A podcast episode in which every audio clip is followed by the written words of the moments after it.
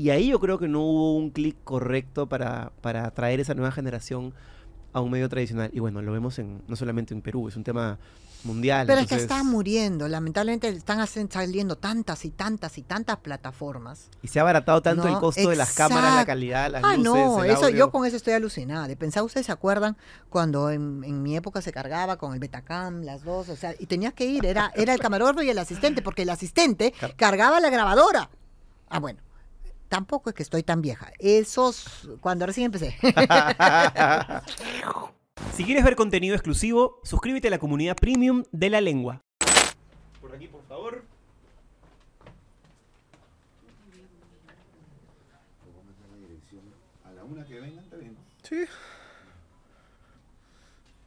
¿Empezamos?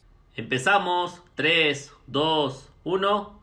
aparece el, el ministerio, se manifiesta de manera eh, muy acelerada y está bien que se manifieste. Y ojalá se manifestaran de manera acelerada eh, cuando realmente eh, hay un caso de gravedad, ¿no? Y claro, necesitan comparsa, necesitan campanas, ¿no? Que, que, suenen a la par de ellos. Entonces esta gente no trabaja, esta gente vive de esto, esta gente este, le encanta ganar notoriedad a partir de, de subirse al coche, de subirse a la ola. Así que bueno, a mí, a mí no me sorprende, a mí no me sorprende, ¿no? Realmente a mí no me sorprende. Eh, esta gente vive de eso.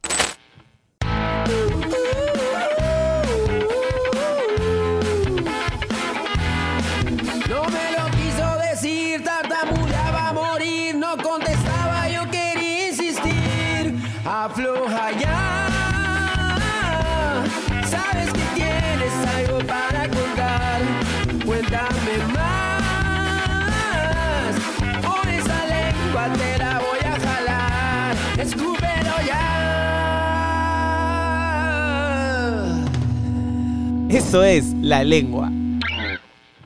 Auspiciado por La Tinca. Siempre hay un ganador.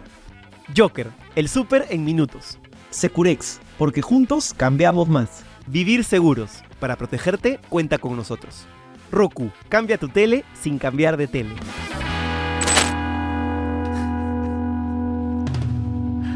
Brubum. Buenas noches a todos. Hoy el señor Peter Arevalo. Primero que nada, Peter, gracias por venir porque sé que estás atravesando pues, un momento complicado y Mm. eh, quiero decir, además esta entrevista estaba pactada hace bastante tiempo, esta Sí. conversación se ha ido pateando por diversas cosas. Y claro, quedamos este, esta fecha previo a lo que pasó, pero tranquilamente has podido decirme, oye, no, no quiero salir en cama, no quiero que, que, digamos, declarar porque estoy pasando por un momento complicado. Y te agradezco que no haya sido así, eso es lo- la, primera cosa con la que quería empezar. No, Jesús, yo eh, te agradezco y te pido mil disculpas porque sí, esta entrevista, la verdad que la hemos venido eh, postergando. Eh, no sé por qué, y cuando digo no sé por qué es porque eh, yo veo tu contenido y digo, bueno, en algún momento voy a estar sentado ahí, decía yo. Pero, pero nada, había un conflicto entre, entre mis tiempos y, y mi- y mis ganas de estar acá. Y, y ahora estamos acá, ¿no? Este, poniendo el pecho, poniendo la cara, como siempre. Sí, lo sé, lo sé, sé que has estado con unos tiempos duros. Este, de hecho, yo veo lo que tú haces hace bastante tiempo. Eh, en Fox por Radio te veía. Eh, con, bueno, estuvo ahí Julio Peña, y tú incluso tuve alguna posibilidad de, de en ese momento hacer el casting para conducir, Mira. pero yo estaba mudo. Entonces, sí te conté, creo que estuve tuve un Sí, problema en las cuerdas sí, vocales sí, y sí, sí. literalmente no podía hablar. Entonces, bueno, lo hizo Matías, después lo hizo Alan, en fin, dos, dos amigos, dos compañeros. Eh, igual creo que no era un formato para mí por la, por la periodicidad. Yo estoy muy, muy acostumbrado a. O por la no- agresividad. no, la agresividad al contrario, me encantaría hacer algo así, pero me encantaría hacerlo una vez, o sea, dos, porque a mí yo tengo un problema de ansiedad y sostener todos los lunes a viernes un horario fijo me, me cuesta mucho. Ajá. Entonces, claro, en el deporte es más o menos así, ¿no? Eh, pero bueno, había sido tu trabajo desde ese momento, después lo que hiciste en Apresión, eh, me ha parecido muy, muy bonito, muy interesante, pero claro, has llegado a este momento en el que es la, es la primera pregunta que te quería hacer. Nosotros los que venimos de tele, eh, tenemos una suerte, esto lo he conversado con muchos conductores, amigos, de alarma de hasta dónde podemos llegar porque la tele nos la da. Tú has estado Sí. como voz en off, has sido narrador de mundiales, tienes perfectamente esa alarma metida. Pero cuando venimos a YouTube, un poco el chiste de eso y que lo que la gente quiere ver es que esa alarma se anestesie, Sí. se disipe y pueda ser un poco más tú. ¿Tú en algún momento sentías que esta anestesia ya estaba demasiado anestesiada y que era como la conversación de unos amigos con unas cámaras que casi no se veían. Eh, sí, claro. O sea, eh, el, el- hacer programas en vivo en las redes genera una interacción eh, eh, brutal, a veces difícil de contener, porque te dejas llevar y te dejas llevar y te dejas llevar.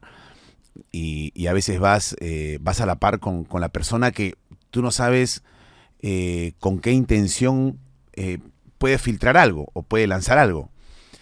Yo asumo, por ejemplo, yo, leo los comentarios que van contra mí, los leo. Eh, eh, y bajo ese, eh, bajo ese criterio, bajo ese mal criterio probablemente, de asumir que así como yo lo acepto, todo el mundo tendría que aceptarlo, sí, probablemente, y no probablemente, y sí, caemos a veces en el exceso. Nosotros hemos, es más, hemos tratado muchas veces de regular, digo, nosotros, yo, pero a veces, a veces la, la- la- el comentario que tú consideres eh, menos ofensivo termina siendo el, más ofensivo. Entonces, este, sí, yo creo que eh, es un momento para, replantear las cosas y, y para analizar eh, perfectamente que puede seguir siendo que puede seguir siendo atractivo, que puede seguir siendo gracioso, que puede seguir siendo polémico, pero sin llegar a, a agredir o, o a ofender a alguien o a alguna institución. Siento que también las personas con las que estás al lado, referentes de la U, de Alianza, claro, ellos no tienen ese entrenamiento porque ellos son básicamente No. futbolistas. Creo que ellos no tienen la conciencia que este, esto lo puede ver alguien y que puede tomarlo como una conducta normativa normal Mm. y llevarlo al, al día a día, ¿no? ¿Qué, te, ¿Te pasa eso que dices, de repente tendría que darles alguna especie de, Eh, mira, este, no sé si guía o algo así? Eh, a ver, nosotros conversamos mucho. Yo la verdad que estoy muy contento con el grupo que tengo. En serio, eh, no solamente en el grupo de Apresión Radio, sino en, el grupo de Estudio Fútbol, que es el programa de la, de la tarde. Eh, porque entendieron perfectamente de qué se trata. Y son tipos eh, que analizan mucho. Hay, hay jugadores de fútbol en la mesa que tranquilamente podrían estar dirigiendo por lo bien que ven el fútbol y, y por las ideas claras que tienen. Nos reunimos de manera permanente, ¿ah? te digo, eh, a la semana tenemos una reunión previa antes de, generalmente son los jueves, antes jueves o viernes, siempre nos reunimos muchachos, Est- este, ha sido, el, eh, esto ha pasado en la semana, hay que mejorar esto, hay que mejorar lo otro, eh, hay que parar aquí, pero a veces en un programa en vivo me pasa a mí, imagínate, les puede pasar a ellos también, o sea, yo tengo ya desde el año 96 para acá en, en el periodismo y, y a veces, y a veces caigo en el exceso. Imagínate algunos muchachos este, que dejaron el fútbol recientemente y que tienen poco tiempo en esto. O sea, yo asumo la, responsabilidad. eh, me he equivocado, eh, he caído en el exceso eh, y bueno, asumí la responsabilidad en su momento, pedí disculpas, eh, pedí perdón a, la- a la- a- toda la gente que, que sintió, eh, que sintió como ofensa eh, la lectura de un comentario. Eh, la gente que me conoce perfectamente sabe que no hubo mala, mala intención para nada, ni, yo tengo muchísimos amigos y, amigas este, eh, venezolanos. eh, y, nada, yo les mando un gran abrazo y a toda la gente que, que- que conozco y que sepan que definitivamente intención, mala intención nunca hubo y que fue una cosa inoportuna, una torpeza de mi parte. Sí, ¿no? yo sentí honestas tus disculpas, honestamente, y siento que además hace bien porque rápidamente hiciste lo que había que hacer, eh, que es decir la verdad, ¿no? Que, que te equivocaste y sobre todo para que no caiga este, como este estigma, pues, en las personas que además la han pasado tan mal que llegan de, de Venezuela. Eh, dicho esto, y hablando ya superado el tema, o por lo menos pasado este tumbo, eh, en ese momento en que todo el mundo está pateando en el piso, Mm. ¿cómo se siente uno? Eh, mi naturaleza no me permite eh, victimizarme, Jesús, y te lo digo. Eh, la estoy pasando mal porque eh, habían muchos proyectos que se truncaron y entiendo las empresas que, que dijeron, Peter, hasta aquí nomás, los entiendo perfectamente. ¿Han sido muchas? Eh, han sido varias, han sido varias, importantes. Em, El pozo millonario de la Tinca ya está en más de 8 millones de soles. Sí, 8 millones de soles. Y durante diciembre, si el pozo no revienta, también participas por 100 mil soles que salen sí o sí en todos los sorteos del mes. Ya son más de 140 ganadores del pozo millonario y más de 300 ganadores del sí o sí. No esperes más. Juega la Tinca en www.latinca.com.pe o en tu punto de venta más cercano. Tus sueños están a una tinca de distancia, porque con Tinca siempre hay un ganador. uno cuando pasa este tipo de situaciones eh, general, generalmente eh, respalda eh, mucho su, su- momento o, el aguante en su familia. En su familia, en, en- mis amigos, por sobre todas las cosas de mi familia que, que me respaldaron y me dijeron, bueno, hay que, hay que asumir, sabemos quién eres. eh, y he, re- he recibido eh, llamada de gente que, que- menos pensaba. eh, y por el contrario, ah, no, me voy a victimizar y por el contrario, probablemente eh, gente que pensaba que, me iba a llamar no me llamó, pero ah, es, normal. Yo creo que en estas circunstancias es difícil este, asumir, yo soy amigo de tal persona que, que, que lo han encasillado como un tipo maltratador, como un tipo xenófobo, como un tipo machista, o sea, eh, me, me llamó mucho la atención la celeridad con la que actuó el ministerio, el Ministerio de la Mujer. Eh, me bajaron la publicación del libro. eh, el En la feria, libro, ¿no? En la feria. Y está bien. O sea, yo no entiendo eso y por eso te digo, Jesús, yo no me victimizo, mi naturaleza no me permite victimizarme.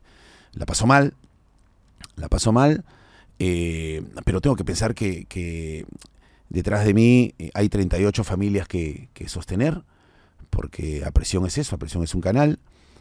Eh, hay 38 familias que, que necesitan terminar bien el año y tengo que buscar y tengo que seguir recorriendo. La gente me dice a mí que tengo siete sueldos, bueno, porque no tengo siete sueldos, pero trato de buscarlos. eh, y junto con Carlitos Álvarez eh, tenemos que buscar que la gente termine bien el año, eh, que termine con una, que se lleve una canasta a su casa eh, y eso, pero eh, que la estoy pasando mal, la estoy pasando mal. Se agrandó, se agrandó de manera innecesaria por parte de las autoridades también, por parte de algunos programas acá de farándula que me encasillaron, repito, en algo que no soy. ¿Sientes que porque estabas de moda en un momento muy pico de tu carrera, la caída ha sido más dura? Es que sí, mira, Jesús, hace un.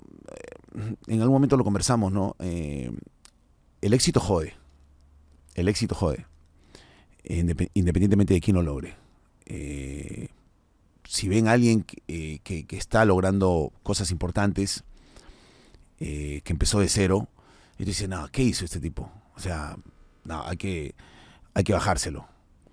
No te van a reconocer el éxito le van a, le van a ver un defecto, le, van a buscar el defecto al éxito. No, algo malo tiene que tener este tipo, hay que, hay que buscar lo malo de- del éxito. Dentro del éxito tiene que tener algo malo. Y bueno, ahora apareció esto. eh, eh, y nada, hay que, hay que saber afrontar. Eh, repito, mi naturaleza no me, no me permite a mí mismo decirme eh, estoy en el suelo. La paso mal, sí, la paso mal, pero en el suelo no voy a estar nunca. Y más allá de las empresas que me dices te han abandonado, que se han ido libremente, y el respaldo que has tenido de tu familia, en tu equipo, en el panel, mm, bueno, yo lo he visto, no puedo, no puedo evitar notarlo, veo que no está Mauricio. ¿Se, se fue del proyecto? ¿Continúa en el proyecto? Eh, a Mauricio le afectó mucho esto. Le afectó mucho el momento. Eh, Mauricio Loredemo, la periodista sí. ex Fox Sports, en fin. A Mauricio yo lo quiero mucho. eh, yo la verdad es que eh, hay un sentimiento recíproco, hay un cariño mutuo. eh, y entendí que, bueno, que, se sintió afectado y, y bueno, nos, este, nos pidió un tiempo ¿no? para replantear la situación. Así que bueno, no, eh, nosotros entendemos perfectamente los sentimientos y los, y los pensamientos de la gente.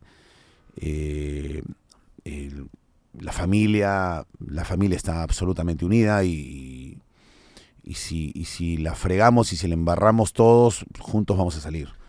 Así que eso, eso es un, es un equipo y, y- yo quiero aprovechar el, el- el- el momento de, ah, seguramente son, la gente no sabe de quién hablo, pero los más chicos del canal, que tengo varios, chicos y chicas que tengo en el canal, que entraron a practicar y que, y que poco a poco se hicieron, se hicieron fuertes y, y- y empezaron a manejar eh, los programas. Los más chicos, los chicos de ADN, como, como Neri, como Daniela, como Hatsiri, como Nico, como Abraham, eh, como Ximena. A tu hijo ahí además, ¿no? Eh, sí, como las dos Ari, tengo dos Ari en, en- en el, en el canal, como Amir, como Enrique, como Denilson, como Marcelo. Los chicos, porque vamos a arrancar de cero, Jesús. Vamos a arrancar de cero. De- por segunda vez además. Sí, de cero absolutamente. Y, y los más chicos me, fueron los primeros que, que dijeron, este, Peter, aquí estamos y, y soñamos tanto con estar aquí que vamos a acompañarte en, en este nuevo crecimiento y, y- y nada, cuenta con nosotros. ¿Dirías que este es el momento más difícil de tu carrera? Eh, ¿El peor momento?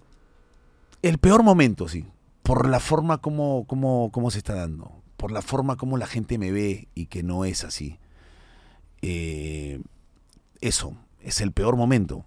No, eh, digamos que el momento más difícil, he tenido muchos momentos difíciles en mi carrera, en mi vida, pero el peor sí, por la forma, por la forma, porque te pueden haber eh, sacado de, de muchos trabajos porque por recorte presupuestal, por lo que sea, pero de esta manera eh, eh, que, que- que la gente te diga, oye, no voy contigo, oye, no estoy contigo, oye, no sigo contigo, no puedo estar contigo, oye, no podemos seguir contigo, oye, no podemos publicar tu libro acá porque eres esto, esto, el otro. Entonces sí, es, es absolutamente injusto, pero bueno, es lo que, es lo que toca. O sea, no todo en la vida va a ser, eh, va a ser como, como, como tú crees que tiene que ser, ¿no? Son, son muchas puertas a la vez las que se cierran en esto de la cultura de la cancelación. Yo creo que entiendo un poco más a las empresas porque, bueno, tienen que cuidar una imagen, una marca, eh, y aquí sin ningún ánimo de defenderte, creo que has reconocido tu error, creo que has tenido un, Mm. un grave error y creo que es de hombres Sí, reconocerlo. totalmente. A mí lo que sí me jode, y es algo que veo constantemente, es. Yo puedo entender que se manifiesten. De repente tú no tanto porque estás en este Mm. momento, pero yo sí puedo entender de afuera que alguna institución se manifieste, en fin, porque siente que tiene que hacerlo para ganar de repente marketing, adeptos. Lo que no entiendo es esta cultura tan nacional de. Sobre todo de personas públicas, eh, actrices, que, que me ha pasado a mí también, que yo digo, nunca se manifestaron de algo en específico, y cuando pasa esto, son las primeras en agarrar y sacarle la mierda a alguien que ya está en el piso sangrando, que ya vino toda la turba a patearlo. Entonces, yo sí digo, ¿cuál es la necesidad? ¿Por qué? O sea, ha pasado con muchas personas que han sufrido esto de la, de la digamos, la, la- el castigo de la sociedad, que creo que está bien, está bien que se regule de alguna manera cuando hay excesos de este tipo, sobre todo cuando hieres a minorías, susceptibilidades. Pero ya que llegue alguien constantemente, que siempre se está manifestando, a veces yo digo, mamita, ¿cuál es la necesidad de pegarle en el piso? Bueno, ¿cuál es la necesidad de pegarle a alguien en el piso? Eh, de parte de algunas actrices que hace tiempo que no actúan, y lo voy a decir sin pelos en la lengua, este, bueno, es que esa gente eh, le chupa la sangre al gobierno. Entonces, este, hoy en día eh, aparece el, el ministerio, se manifiesta de manera eh, muy acelerada, y está bien que se manifieste, y ojalá se manifestaran de manera acelerada cuando realmente hay un caso de gravedad, ¿no? Eh, y claro, eh, necesitan comparsa, necesitan eh, campanas, ¿no? Que, que, suenen a la par de ellos. Entonces esta gente no trabaja, esta gente vive de esto, esta gente este, le encanta ganar notoriedad a partir de, de subirse al coche, de subirse a la ola. Así que bueno, a mí, a mí no me sorprende, a mí no me sorprende, ¿no? Realmente a mí no me sorprende.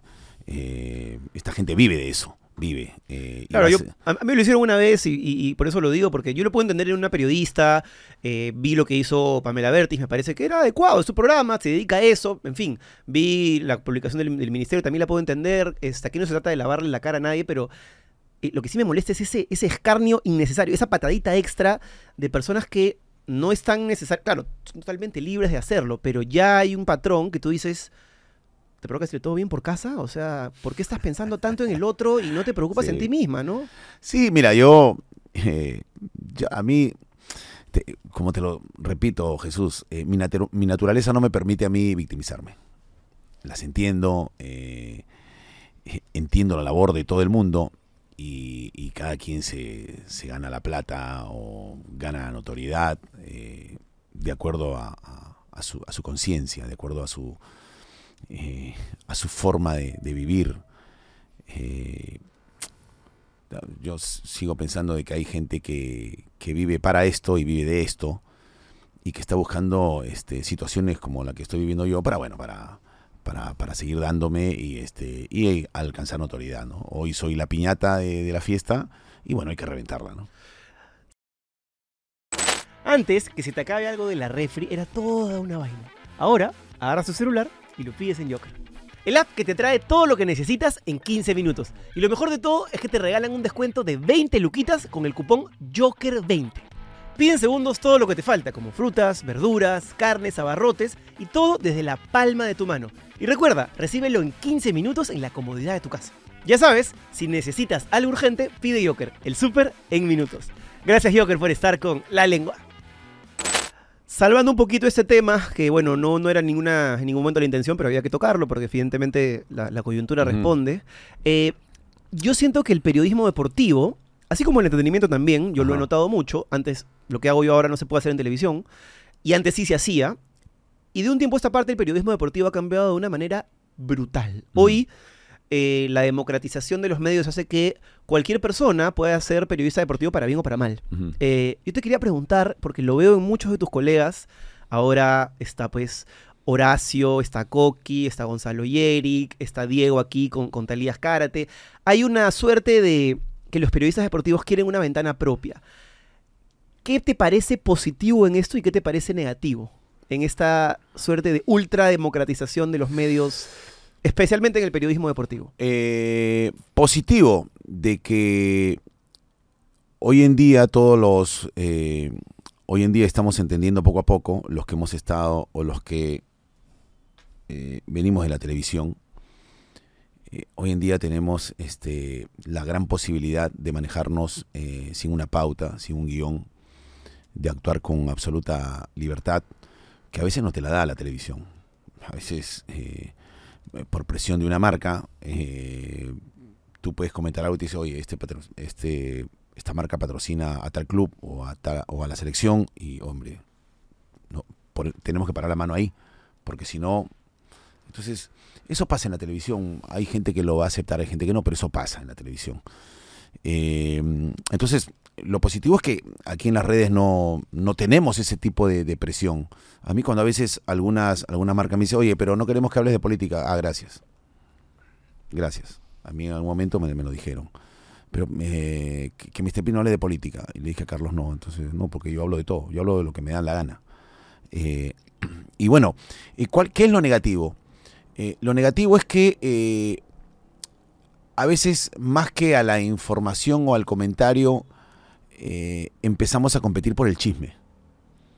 Entonces ya se degenera la situación. Me contaron, me dijeron, y claro, como no, no, no tienes eh, o no eres periodista, eh, entonces bueno, este, lanzas el chisme porque no tienes, mm, lo haces sin ninguna responsabilidad, ¿me entiendes? Me dijeron que tal persona le pegó a tal. Casi casi sin confirmar. Sí, eh, sin confirmar, ojo, ¿ah? Pero tal jugador le habría pegado al técnico. O tal técnico le habría mentado la madre al jugador. Claro, tienes tu pico de audiencia, pero estás diciendo algo que no tiene Entonces- ningún asidero. Entonces, ¿qué pasa? Que el, que el, que el seguidor dice, oye, este, Mr. Pitt, eh, tal persona está diciendo que tal, tal técnico eh, le pegó al, al- al jugador. ¿Por qué no lo tocas? Porque no tengo la información. Es distinto el chisme a la información, algo confirmado, algo con sustento. No, que tú eres un este alcahuete, que no lo tocas, que por aquí, que por allá. Entonces, eso hace que la gente, eso hace muchas veces que la gente, eh, en mayoría, vaya a la, a la persona o al, al medio que, que te diga el chisme. Y no que te dé una noticia confirmada o una noticia con argumento o con sustento. Entonces, eso, digamos que esa es la diferencia. Eh, y a mí no me interesa el chisme, te lo digo. Eh, yo no, yo no voy, este, no voy tras, tras, no quiero ser el, el que tenga la primicia. No, yo soy un tipo que me gusta hablar mucho, me gusta hablar, me gusta conversar. Eh, creo que encontré eh, mi lugar en el mundo. Hablo de las comunicaciones eh, porque, a ver, te cuento. En, en el colegio yo tenía una habilidad, ¿no? Yo te podía probar un examen oral y no un examen escrito. Histrionismo puro. Sí. Expresión. Sí, y a veces eh, la profesora me decía, no es el tema, no era el tema, pero bueno, ya, te voy a poner 13. Algo que fríamente con las letras, eh, cuando tú dabas el examen escrito, este, te jalaban, 09, 8, 10. Bueno, el camino del cerebro a la lengua es más corto que el camino del cerebro a la lengua y a la pluma, ¿no? Ajá, Hay una distancia mayor ahí totalmente. que recorrer. Totalmente. Y era una habilidad que, que me sorprendía. Y, y se sorprendían mis, mis compañeros de, de colegio, de aula.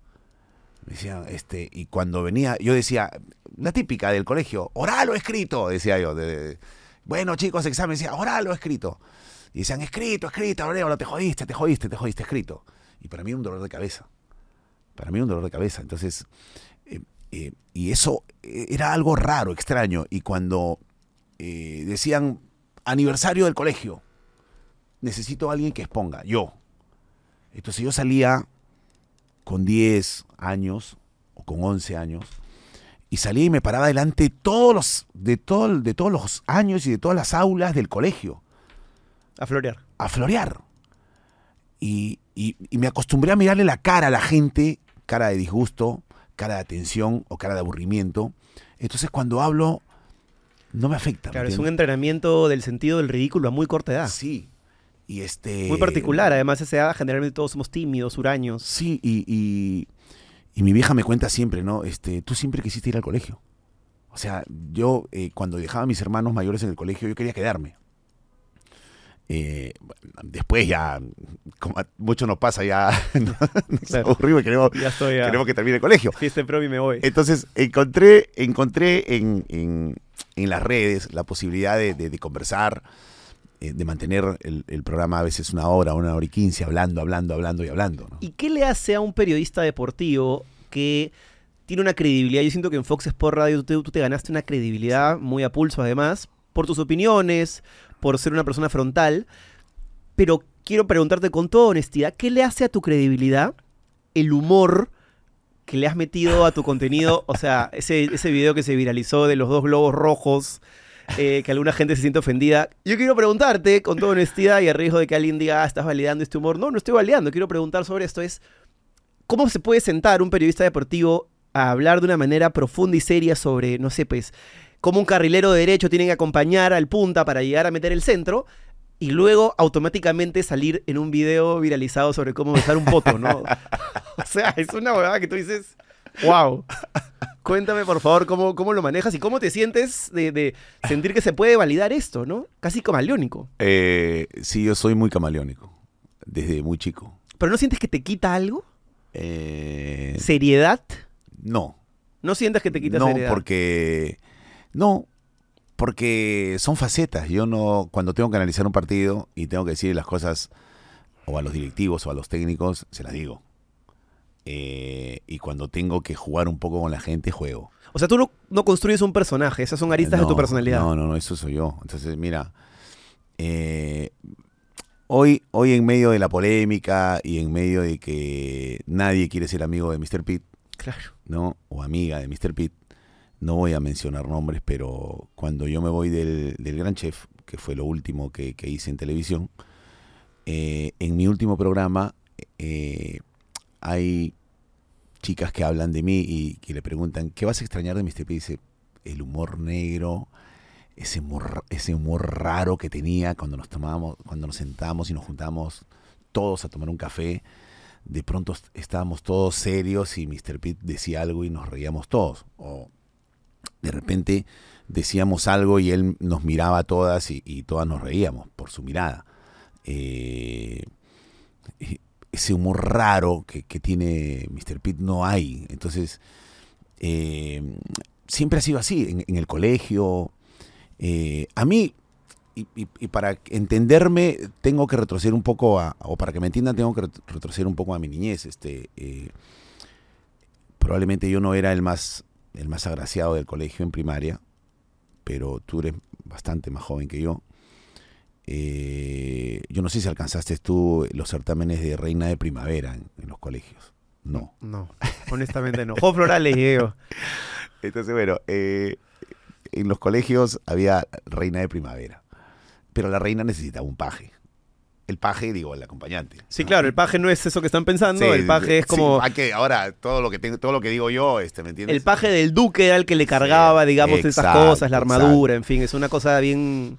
Y había una eh, Literaria. una niña muy linda que ganaba siempre el reinado en el colegio. eh, y en alguna oportunidad este, yo fui elegido como paje. Habiendo dos chicos eh, Plantados. Sí, más Piedrones. plantados que yo, sí. Eh, y me elegían porque yo le dije, yo le decía a las chicas, oye, pero ¿por qué me eligen? En el colegio, en votación. ¿Y, y por qué, y por qué me eligen? No, porque este, sabemos que contigo por lo menos nos vamos a reír. Pero la gente me ve y dice, no, este tipo es aburrido. Ey, si vas a cambiar dólares, hazlo rápido, seguro y de manera digital. Si quieres ahorrar en dólares para tu próximo viaje, pagar tus cuentas o empezar a invertir, bájate la app como Securex Perú o ingresa a la web www.securex.pe. Utiliza mi cupón LENGUA por 50 puntos y mejora aún más el tipo de cambio en todas tus transacciones. Gracias Securex, porque juntos cambiamos más. Es que tienes una voz grave, siempre interno, Ah, eh, cuando vas al eh. punto, sobre todo cuando hablas de fútbol, eres muy crudo si quieres, Eh. y eso no se asociaría a una risa fácil, un humor ligero tal vez, ¿no? Sí, entonces, este, y, y la gente, eh, ese es el tema, ¿no? Que la gente me ha asociado eh, mucho a la, a la, a la seriedad o, o a la rigidez, ¿no? Este, y no a un tipo flexible, no a un tipo con humor. Claro. Entonces, sorprende cuando yo hago algo, es, es- es- por lo sorpresivo que es, es, eh, es masivo el, el- el- el, eh, el humor, eh, las ganas de reír, ¿no? Entonces, eh, yo siento que es algo propio de mi personalidad, no, no, no estoy forzando absolutamente nada, me sale. Pero el humor sexual, ¿no sientes que es demasiado arriesgado en cámaras? O sea, como Eh. te digo, el humor sexual es gracioso, pues. O sea, ¿qué vamos a hacer? Yo juego con mi esposa de ese tipo, claro, entre los dos. Pero cuando pones una cámara, en tu cabeza pasa a veces, ¿cómo me sentiría si esto lo ve, no sé, Eh, mi sí, sí, esposa, mis sí. hijos, mi hija? Mira, a veces he sentido... eh, ¿Después te arrepientes o, o no? no me arrepiento, pero digo, este... eh, carajo, ¿cómo, ¿cómo lo van a tomar? O sea, este... Porque claro, yo siento que tú sientes que... que A veces me he contenido, a veces no he hecho cosas que a veces le he querido decir, digo, no, no, mejor no lo hago, ¿me entiendes? Sí. a Yo, yo en algún punto, que, que a mí me encanta ser como analista de YouTube, soy un obsesivo, le digo, claro, él, él de en algún punto debe sentir que está hablándole a su comunidad y su comunidad ya lo entiende, entonces comparten un código de ida y vuelta, pero Sí. claro, no sé si es consciente que después eso lo clipean Sí, sí, y eres un viral en TikTok y te ve gente que no sabe quién eres y de pronto ve un señor interno hablando con, bueno, lo- los globos o algunas otras anécdotas más. Mira, eh, que claro, es, es, es talla, pues, ¿no? me contó hace poco una amiga, me dijo, Peter, en la concentración de un equipo no sabes cómo sean, cómo tu, el, el video de los globos, cómo es la gente, me dice, oye, oye, dile a Mr. P que, o sea, yo sé, yo lo sé ahora con este tema de, de- de que la gente Te clipea. eh, me, me clipea, este, se hace viral el tema y yo me sorprendía que un equipo que estaba cerca de las, cerca de las finales de, de un, de- del torneo, esté pues con, con los, con el video y todo el mundo le diga pues a, a- a- a- a una amiga, oye, dile a Mr. P que, ¿no? O sea, pero no, no, no me lo decían a la mala, ¿me entiendes? Claro. Pero sí, ha pasado de que en algún momento yo he conversado con Carlos Álvarez para cerrar el- para hacer contenido en un canal cerrado. Claro, tendría bastante más sentido el famoso ¿No? premium, donde abres la puerta a la gente que Sí. realmente te, te va a entender y te puedes mandar con una cosa mucho más salvaje. Entonces, este, después si ellos sacan el contenido y todo ya es otro tema, pero en algún momento lo he, lo he conversado con, con Carlos Álvarez. Y, y sí, me pasa y, y lo, y, lo voy a, y lo voy a decir, eh, Jesús, a veces me ha pasado que, por ejemplo, estoy en el centro de Lima, eh, en alguna galería, comprando una camisa o, qué sé yo, una casaca, y de pronto este, me, me, me, me saca una, una, una niña de 13, 14 años y me dice, Mr. P, ¿me puedo tomar una foto con usted? Entonces yo le digo, y, y, me- y le digo, ¿y dónde, me, ¿y dónde me conoces? Me dice, yo veo tus programas. Me dice. Y sí, a veces me siento, ¿no? ¿Me entiendes? Claro, Entonces, porque este, y a veces viene con el papá o con la mamá. Entonces, este... tú eres consciente del... del- Sí, le digo, ah, le digo. Entonces, este... Sí, sí, pasa. Pero es algo que podrías regular, ¿no? O sea, que Sí. podrías Sí, autorregular. Ya, ya estamos. en Imagino eso. con lo que te ha pasado. Sí, ya estamos en con eso. mayor razón. Totalmente, ya estamos en eso, ¿no? Este, eh, tengo fotos, alguna vez en el estadio, yo estaba en el, en el segundo nivel, cuando fui a cubrir una Copa Libertadores, estaba en el segundo nivel, y el primer nivel, en Occidente, había una chica, 15, 16, qué sé yo, que me, que me hacía así, que me hacía, yo volteaba y decía, "Mm, ¿a ¿me hablará a mí? Y ha subido este, a tomar. Yo le digo, bueno, ven. Este, y ha subido, se tomó la foto y atrás venía su mamá cansada. Decía, y la foto para mí, esto, que el otro. Y este, nosotros vemos tu programa, nos matamos de risa. que pa-".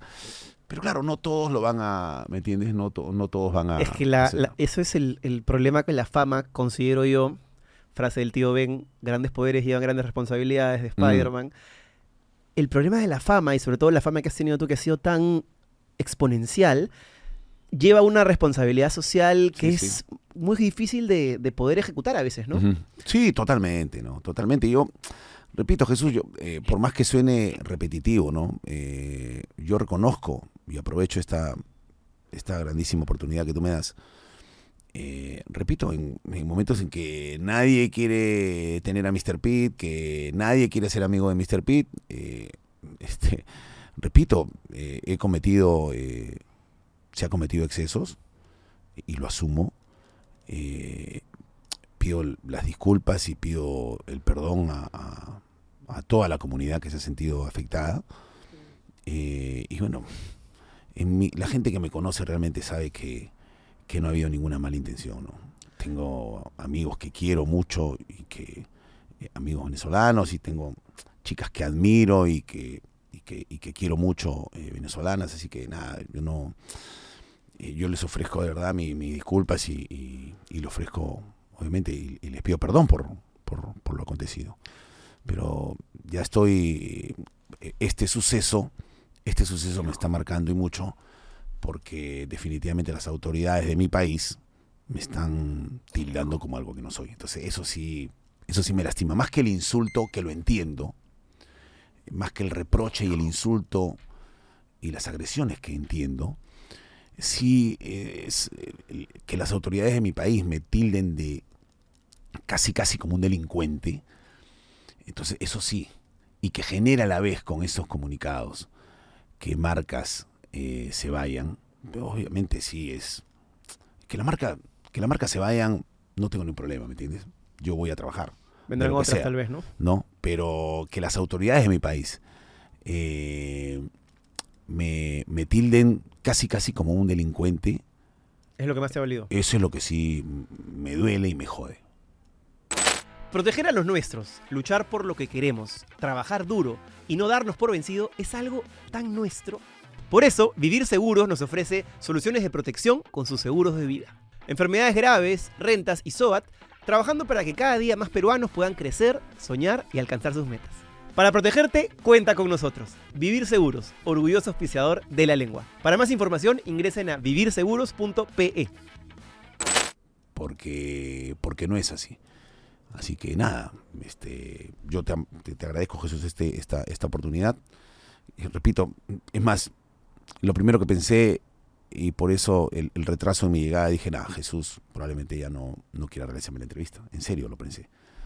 Lo pensé en serio. Pero no, gracias, es que yo, considero que, y eso es algo que a veces debato con algunos, las personas que comentan, cuando tú tienes un invitado, eh, no necesariamente adhieres con todo lo que el invitado piensa, y tampoco estás aquí ni para atacarlo ni para defenderlo. Entonces yo considero que la gente tiene que sacar sus propias conclusiones y yo personalmente saco las mías. Creo que lo que dices es, es honesto, creo que tus disculpas son honestas, creo que el error fue grave, pero creo que las disculpas también han llegado y después ya lo que la gente quiere hacer, ese castigo, digamos, social y, y- y público, ya corresponde a, a lo que cada uno tiene dentro. ¿no? Para cambiar un poquito el tema, Sí, sí. quería preguntarte, ¿qué le hace a la vida de un niño de 11 años que su padre lo reconozca a esa edad, pero que además lo reconozca como su abuelo y no como su padre? Mira, eh, yo pasé toda la primaria eh, hasta los 11 años como Peter González, que se la pidió mi madre. Cuando yo tengo que pasar a secundaria, obviamente te piden ya otro tipo de documentos. Dos eh, apellidos. Sí, los dos apellidos. eh, y bueno, eh, ante tanta insistencia, eh, mi padre me reconoce, pero no me reconoce como, como su hijo, me reconoce como su nieto. Una locura eso. Eh, de mi hermano ya, hijo de mi hermano ya fallecido. O sea, yo legalmente, yo legalmente soy hijo de Carlos Roberto Arevalo. Eh, naturalmente soy hijo de Luis Rodolfo Arevalo. Pero bueno, eh, yo más, más que el qué hacerme, yo eh, pienso que toda esa, toda esa situación que me tocó vivir generó en mí una rebeldía.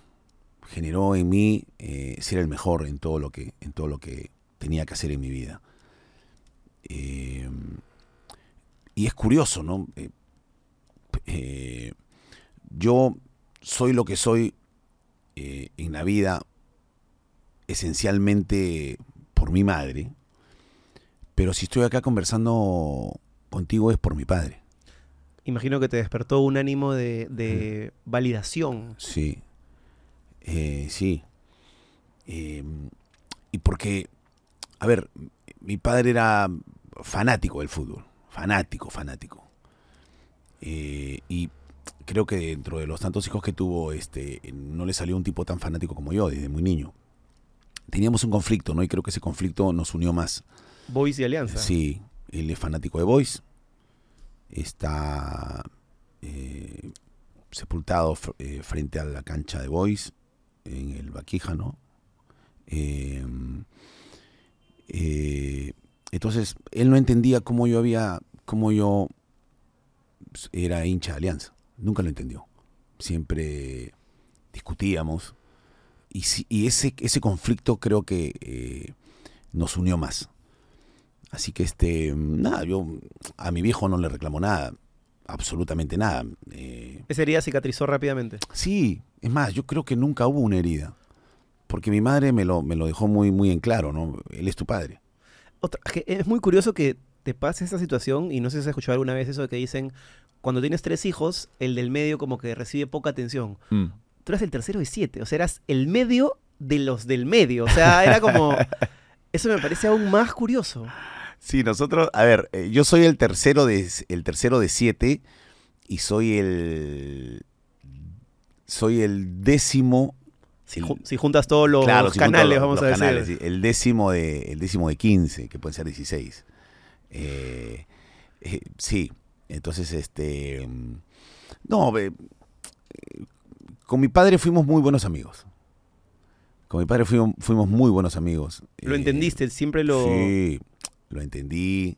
Nunca le reclamé nada. Este. era, era un tipo que generaba admiración. O sea. eh, eh, y también generaba admiración en mí. Eh, admiración por lo que. Y no hay una sola persona que me hable mal de él. Es más, mi madre, con la que yo comparto todos los domingos. eh, todo todos los domingos vamos a misa, aunque no parezca, voy a misa todos los domingos con mi madre, con mi esposa, con mi hijo. Aunque no parezca. Sí. Aunque no parezca. Ahora es Lucifer, Satán. Sí, este, voy a misa, eh, tomamos este el café de media mañana con, con mi madre, este, ¿Qué te ha dicho ella con todo esto? sí, bueno, mi madre, Ahí te debe haber caído un zapato. sí, bueno, mi madre la pasa mal también, como mi familia, no, pero bueno, mi madre, como siempre me ha dicho, no, este, te vas a levantar.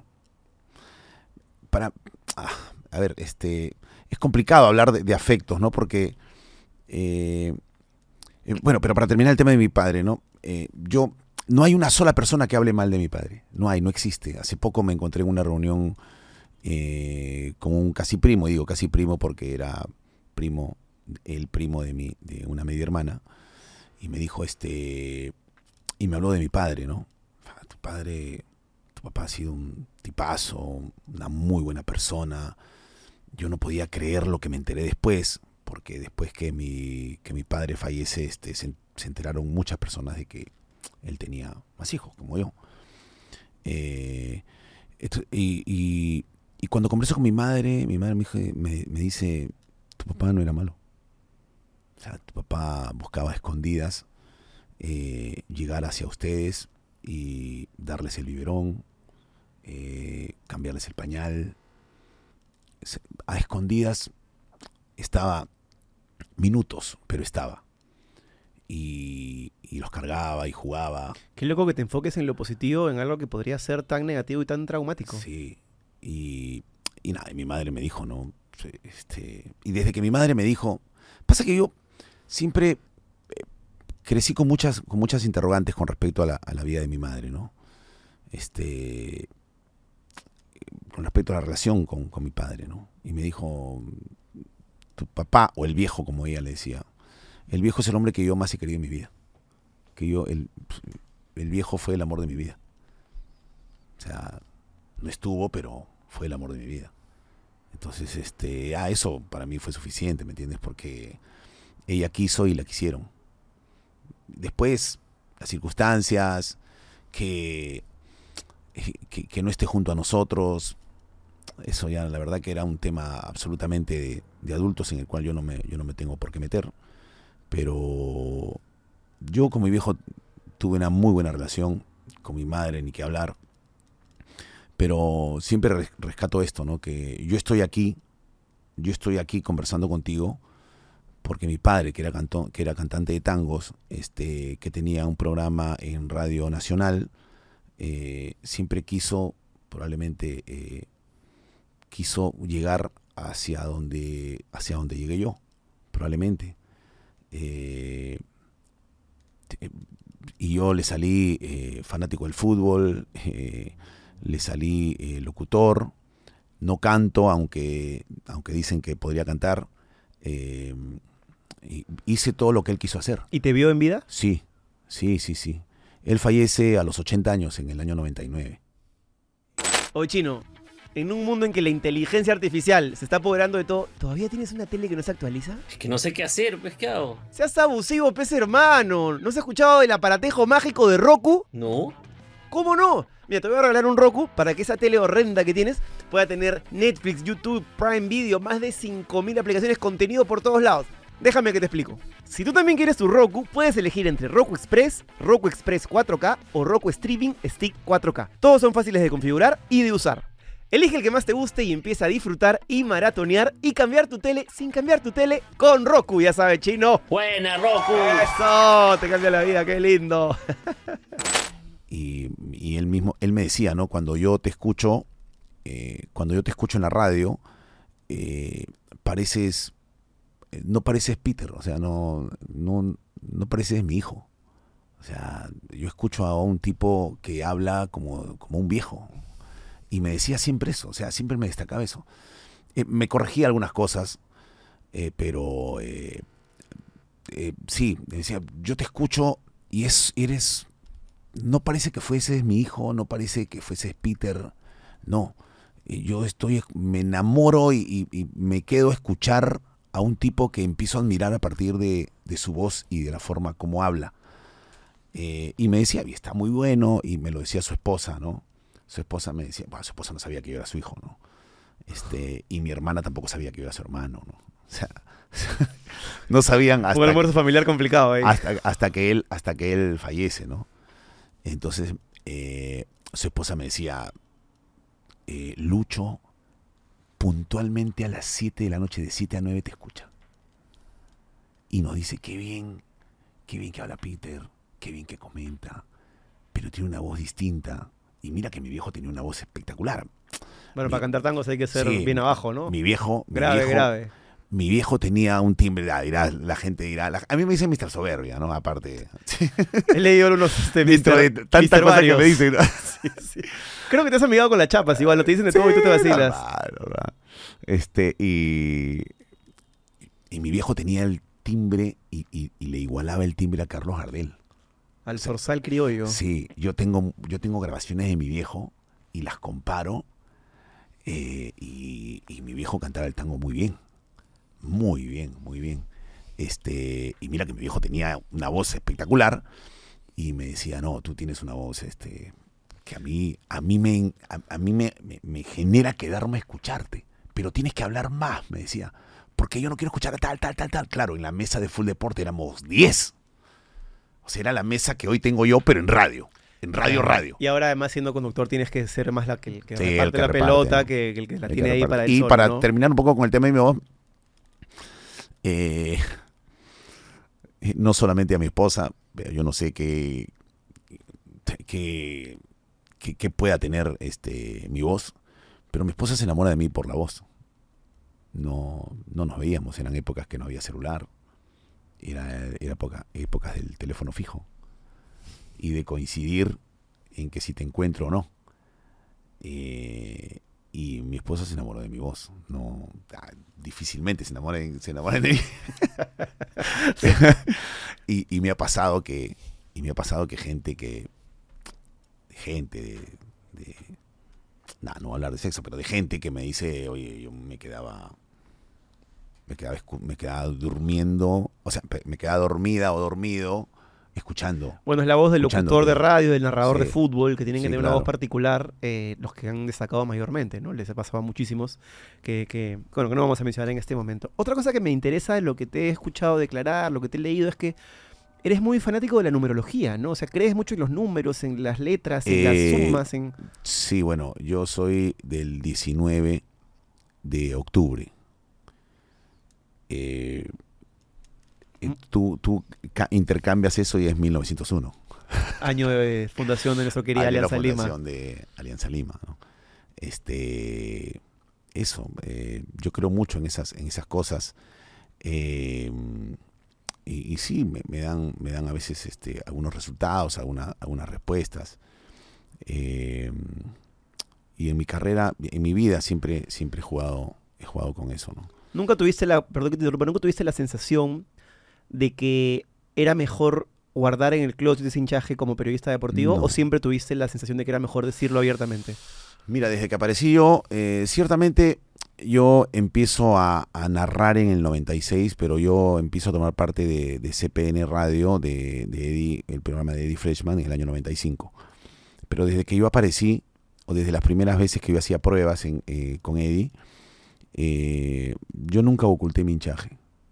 Eh, yo sentía que traicionaba mis sentimientos y lo ocultaba. Es como ocultar a tu madre. ¿no? Para mí el fútbol es, es así de importante. Y aparte es ridículo pensar que un periodista deportivo que ama Sí. el fútbol como un hincha no sea hincha de un equipo, claro, ¿no? O sea, Todos son hinchas de alguien. to- todos los que están en el fútbol están en el fútbol porque Todos, son hinchas. Los correcto. árbitros, los jugadores, o sea, todos, absolutamente todos. Eh, no, no, no, nunca. Yo eh, no puedo ocultar mi sentimiento. O sea, el, el- el primer amor es mi madre y el segundo amor es, es Alianza. Que, Eh, me siento muy relacionado con eso que dices. ¿no? este... Este, o sea, el, el- el primer amor que yo conocí fue mi, fue mi madre y el segundo amor que conocí fue, fue Alianza. Este, ¿Y no te ha pasado ahora que después de que, bueno, perdimos el título y de la manera en que se pierde, le has agarrado como una desazón a... Por ejemplo, a mí me pasa que veo a Perú y...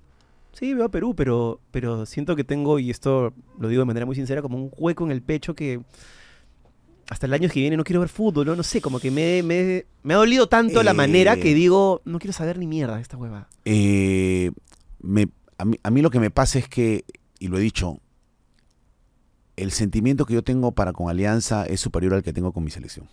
Me pasa lo mismo. O sea, a mí, Y me han criticado bastante por eso, pero es la verdad, eh, a mí me duele más una derrota de Alianza que de la selección. sin duda. y me, y me pone más contento eh, mi vida eh, cuando gana Alianza que la selección. Es que es muy difícil comparar el amor de los Sí. fines de semana, de todos los fines de semana Sí, religiosamente, que un amor que viene cada tres meses. Sí, ¿no? a un amor que, que- que aparece. Yo, a ver, que, que se- también aclaro, estoy hablando de fútbol. Obvio, estamos hablando. Igual ya nos están sacando la mierda en los comentarios Ah. ahorita y nos están diciendo de cagones este, para abajo, ¿no? Sí, eh, Alianza es, es, es mi amor y la selección es mi amante. Aparece de vez en cuando. Claro. ¿Me entiendes? Este, pero Alianza es el amor de mi vida. Eso. Para mí Alianza es el amor de mi vida. Y hace un momento mencionaste a Eddie. Él fue tu padre, digamos, televisivo. Sí, yo a Eddie, yo a Eddie lo quiero mucho. Yo a Eddie lo quiero mucho, eso no va a cambiar. Él fue el que te llevó a. a- No, la cosa fue así. Yo jugaba al fútbol, te lo voy a sintetizar. Yo jugaba al fútbol e intentaba ser jugador de primera división. y en- ¿Defensor puede ser? En Defensor Lima me llevó y eh, le mando un abrazo y espero realmente que esté bien al profesor Lucho Rubiño. Lucho Rubiño, yo soy un ingrato que tendría que visitarlo. De verdad le mando un gran abrazo al profesor Lucho Rubiño, que a mí me, me- me hizo vivir cosas en el fútbol, como jugar ante la reserva de Cristal, como jugar ante la reserva de la U, como jugar ante, ante la reserva de Alianza o ante los máster de Alianza eh, todo por entrenar con defensor y después me llevó a un equipo eh, que se llamaba este, Probank. Eh, entonces, yo a Lucho le- le tengo mucho cariño y por supuesto al profesor Roberto Chale que me permitieron entrenar un tiempo en defensor. Cuando Defensor Lima entrenaba en Hebraica, ahí conocí a Jackie Cogan y a Eddie Fleshman. Por extraña razón, no sé por qué, terminaban los partidos eh, de práctica y no sé por qué coincidíamos y empezamos a hablar de fútbol. Yo hablaba con Jackie Cohen y con Eddie Freshman, hablábamos de fútbol sin, sin conocer, sin yo ser de la colonia, ¿no? Este, pero no sé por qué. No sé por qué y no recuerdo en qué momento exacto nos hemos cruzado Hicieron clic. Sí, para hablar. Ah, ok, ya está, ya está, ya lo recordé. Porque yo, trabaja pa- yo trabajaba para Benny Wagner, eh, eh, que eh, tenía una empresa en la cual yo trabajaba. Claro, De como jefe chico. de almacén. Sí, sí, sí. de chico. Entonces él, como veía que me gustaba el fútbol y yo tapaba ahí en las ligas, ligas distritales, tapaba en equipo de ligas distritales. eh, Oye, vamos porque mi, arquero, mi equipo no tiene arquero, me decía Benny Wagner, y, e íbamos a León Pinelo. A León Pinelo. Colegio de la comunidad judía. Sí. Y entonces, este, ahí me hice conocido. Entonces, como yo entrenaba ahí y, atajaba para el equipo de Benny Wagner, que es un poco mi padre, un- uno de los tantos padres que me regaló la vida, eh, me, cuando ya los conocí ahí, a Jackie y a Eddie en, en el León Pinelo, me los volví a encontrar porque ellos jugaban para la selección de Hebraica y yo iba y entrenaba con la reserva de defensor o defensor, en fin. Y entonces yo me quedaba y conversábamos de fútbol. Eh, cuando no puedo debutar yo en defensor, porque obviamente eh, no me dieron las condiciones, eh, yo me voy a seguir jugando Liga Distrital, Copa Perú, Defensor Santoyo, Los Halcones, este, Junior Nike, eh, Atlético Valdizán, eh, Cristal de Araguay, en fin. Pero ese periplo termina más o menos a los 26 años. Eh, y, y en estos equipos te pagan y no te pagan, y de acuerdo a cómo tú avances, Sí, claro. ¿no? No me iba mal en lo deportivo, pero en lo económico Claro, no es una vida sustentable profesionalmente. Entonces, yo retorno a trabajar a los repuestos y ahí es donde me encuentro con Jackie Cogan. Y me dice, oye, me dice que ha sido de tu vida, que por aquí, que por allá. Te cuento, me dice que Eddie Fleshman, ya estaba en CPN, está buscando un comentarista que se ha ido. Y, y tú hablas muy bien de fútbol, weón, me dijo. ¿No te interesa hablar de fútbol? En mi cabeza todavía estaba en seguir probando y, y me puse a estudiar para técnico de fútbol. Porque yo quería seguir ligado al fútbol, es mi vida el fútbol, ¿me entiendes? Eh, no, le dije, yo quiero seguir jugando. Me dijo, oye, anda, me dijo. Yo le había contado que me había casado, que mi hijo tenía un año. Me dijo, anda, me dijo, no pierdas tiempo, anda y trabaja, te puede ir bien y hablas muy bien de fútbol, me dijo. Entonces me presenté donde, donde Eddie Freshman, donde Eddie Freshman, y este, y me dijo, a ver, eh, bueno, lo primero que hizo Eddie Freshman fue decirme, oye, ¿qué pasó contigo? Me dijo, te lo comiste a Rubiño. Pues claro, yo pesaba 69 kilos. Y de pronto se Y de pronto subí de peso, ¿me entiendes? Te lo comiste a Rubiños completo, me dijo. Este, oye, ya, entonces, este, y, me empezó a dar pruebas, pruebas, hasta que quedé. Pero eh, un poco entre Jackie Cohen y Eddie Freshman me empujan a este mundo, ¿no?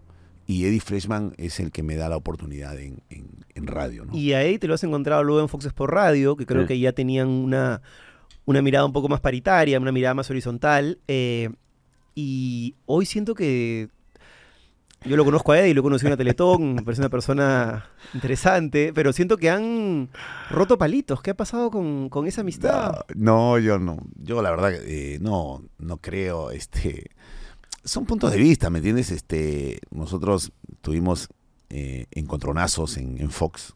Los vi, los vi. Este, Pero hasta ahí no parecía nada personal, parecía algo propio de hablar de fútbol en caliente. Sí, pero creo que, eh, como tú lo has dicho, ¿no? Ya cuando estás de manera horizontal, ya este, te sientes en condiciones de debatir, ¿no? O de, o de estar a la par con alguien en un debate. No, yo no voy a discutir este, para nada la capacidad de, Eddie. Es un tipo muy, muy inteligente que sabe mucho de fútbol, y sabe mucho de la vida, y sabe mucho de todo. Eh, pero bueno, este, siempre hemos tenido puntos de vista distintos. Él tiene una visión del fútbol distinta a la mía. eh, y creo que creo que tiene, tiene que ver un poco eh, probablemente con el origen de cada uno. Eh, yo veo el, fútbol de manera, como lo jugué, de manera barrial. rescato mucho el espíritu y entiendo algunas actitudes, sin que esto quiere decir que, que las valide, pero las entiendo, algunas actitudes, eh, algunos comportamientos.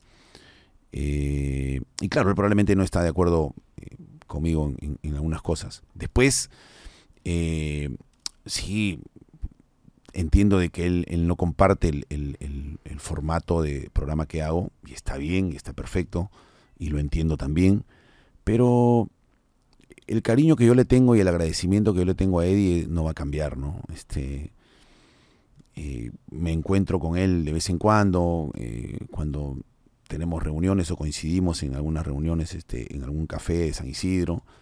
Eh, lo saludo con mucho respeto, le tengo mucho aprecio a él, a su familia, conozco a su hijo, conviví con su hijo en el Mundial de Brasil 2014, pasamos cosas espectaculares, conozco a su esposa, conozco a su familia. Entonces, yo creo que los puntos de vista o las opiniones distintas o las posturas eh, opuestas son totalmente válidas y entendibles. ¿no? Yo no, no estoy para, para caerle bien a todo el mundo, pero independientemente de eso, yo lo quiero mucho a Eddie, de verdad, en serio te lo digo. No te, pero imagino te duele cuando te critica. Eh, sí, porque formas más- sí, sí, porque porque porque sin, sin mencionarme siento que son para mí, o sea, no hay forma, no hay este eh, a ver, no hay necesidad de mencionarme para decir estoy hablando de este programa o, o se está dirigiendo este programa. Sí, porque en su él él formó parte del eh, eh, del universo inicial del programa, porque yo conversé con él, conversé con él para, para arrancar el proyecto. Pero bueno, no, no nos pusimos de acuerdo. Post Fox Sports. Sí, sí, claro. Eh, conversamos para, para, para ver la posibilidad de, de hacer esto juntos. O sea, de que él forme parte del plantel, junto a Gonzalo, junto... Yo tenía ya el, el tema, yo, yo quería ha- hacer el tema de, de- de, eh, un tema muy parecido a Fox Sports Radio. Eh, y eso fue un tema casual, como casi siempre pasan las cosas este, en la vida, ¿no? O sea, eh, yo hacía yo hacía presión desde el cuarto de mis hijos, Sí, lo sé. eh, pero se me se me congelaba siempre la señal por un tema de que nos pasaba a todos, ¿no? Nos pasaba a todos.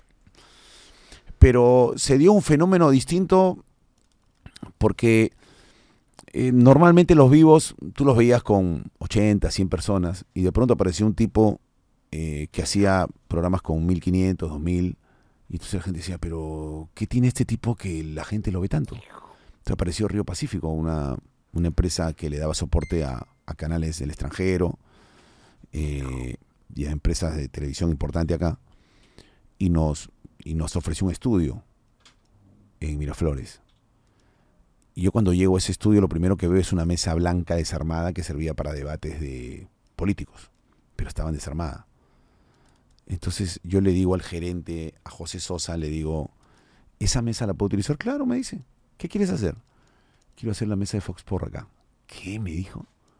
Y Carlos Álvarez me dijo, tan loca, me dijo. ¿Y quién le va a pagar a tanta gente? Si recién estamos empezando. y nuestros oficiadores eran de 400 soles. Claro, una planilla gruesita ahí, siete personas. ¿Cómo pagas esa, esa planilla? Y yo le dije, déjame hacerlo, le dije a Carlos. déjame hacerlo. No, me dijo Peter, nos vamos a meter en problemas, déjame hacerlo. Eh, el primer convocado, Yampiero Díaz, No digas. Para que conduzca la mesa. Porque Yampiero fue el primer convocado para Claro, también, pero Yampiero cobra rico, Yampiero no va gratis así por amor al arte. A Yampiero le encanta el billete. Ah, Y, este, yo dije, no. Eh, Un abrazo para Yampiero, por si acaso. Sí, no, un abrazo. buena onda. Yo dije, eh, Yampiero no puede ser el, el- el conductor de Fox, pero va a ser el conductor de, Claro. de este programa. Dije yo. Entonces conversábamos todo. Hablé con Romina Lozano, eh, hablé con Julio César Uribe, hablé, hablé con Flavio Maestri. La mesa. Mauricio Lore de Mola, Yuliño, la mesa en sí. Eh, Alan Díaz ya estaba en otro proyecto. ¿no? Eh, y bueno, hablé incluso, después que no llegó a un acuerdo con Yampiero, Ah, no llegaste a ningún acuerdo de tiempo, económico, qué sé Porque yo. salió un viaje y justo estábamos en, el- en este tema de las prohibiciones. Claro. En este que se prohíba, que, que se prohibía que mucha gente, que seis, que siete, que cinco, que cuatro. Entonces, no nos pusimos de acuerdo. Eh, hablé con Matías y Matías estaba haciendo el programa en la noche este, en, Sí, en Latina. En, Latina. Tampoco me puse de acuerdo eh, por tiempo. Y entonces, este, bueno, eh, Julio César Uribe empezó a dirigir Alianza Universidad. Flavio Maestri empezó a trabajar este, para la federación. Romina viajó al Asia. Y los que me quedaron fueron Mauricio y Yuliño. Y empecé a hablar, empecé a girar de nuevo. Eh, Gonzalo, Carlos Galván, Leao, con el que había tenido algunas diferencias. Este, Claro, por el tema de la baja Sí. en cancha, ¿no? Sí, eh, mm, Gustavo Roberano, Marquito Churliza, entonces empezamos pa, pa, pa, pa, y armamos. Eh, yo agarro y, y le digo a, a- a mi esposa, mira, voy a asumir un proyecto de tres meses. Si al tercer mes no funciona esto, lo cierro. Y esa planilla era por tu... Era, sí, por mí. O sea, tú le pagas el suelo a todos ahí, de tu Sí, plata. sí, sí. Sin tener auspicios ni monetización ni nada en Sí, ese momento. Cero, cero, cero. Eh, digamos que éramos con Carlos Álvarez, ¿no? Claro, pero es una planilla de siete personas, Eh, arrancamos con seis personas. pero los que están detrás de cámara también cobran, ¿no? Sí, claro, claro, claro, claro. claro. Por eso yo pero tengo en uno ese- nomás. no, pero escúchame, en ese, en ese proyecto, en el proyecto inicial, eh, Río Pacífico, porque también Ah, claro, claro. entendió que era la- buena la propuesta, ellos ponen la cámara y, y- y el personal porque ellos tenían que vender también. Claro, claro. Así fue el Lo tuyo era la planilla de los Sí, lo mío era la mesa. panelistas. La mesa. Eh, entonces le dije, vamos, Carlito, no te preocupes. Yo estaba en ESPN, estaba en... eh, trabajaba como supervisor. ¿Seguías trabajando como profesor? Sí, sí, sí. ¿Hace cuánto ya no estás ahí? Yo hasta hace ocho meses, nueve meses, hace un año de repente, o sea, este, y, eh, y trabajaba en, tenía cosas en Willax, este, en off. Entonces dije, "Va, vamos a juntar. Junto todo y... y- Todo tu sueldo si lo metes ahí. Sí, sí, sí, sí, sí. Y algunas cosas, que negocios que hacía, de, de repuestos, eh, despachos de provincia, eh, y lo metía. Y le dije, muchachos, esto es así, eh, empezamos con esta cantidad, todos los tres de cada mes yo les cumplo. Ok, ok, ok, ok, ok, ok. Les hablé de la exposición que iban a tener. Y empezamos. La mesa inicial es eh, Leao y Carlitos Galván como exjugadores, Alianza U Cristal. Eh, yo pasé de conductor, pasé a ser conductor, y los periodistas eran Mauricio y Gonzalo. Esa fue la mesa inicial de seis. Primer mes En rojo, en rojo. Segundo mes en rojo. en rojo, pero los chicos al día. Y en el entrando al tercer mes, mm, me llaman de una casa de apuestas y me dice, me interesa José Albújar, lo tengo que mencionar porque un amigo, eh, jovencito él, pero un visionario, me dijo, Mister, me interesa su mesa. Eh, y mira, yo había tenido dos, dos reuniones con dos casas de apuesta. Eh, Que es y- la que cortan el queque actualmente. O sea, Sí, son los y- únicos que tienen liquidez sí. fuerte en un momento de y recesión. no llegamos a un acuerdo porque les pareció algo excesivo. Y cuando yo me reúno con este muchacho, con José Albújar, a quien le mando un abrazo, y yo con este temor, me dice, Mister, me interesa, me interesa apostar ahí.